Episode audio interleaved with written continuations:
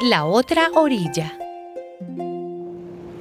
Jesús se levantó y dio una orden al viento y dijo al mar, Silencio, quédate quieto.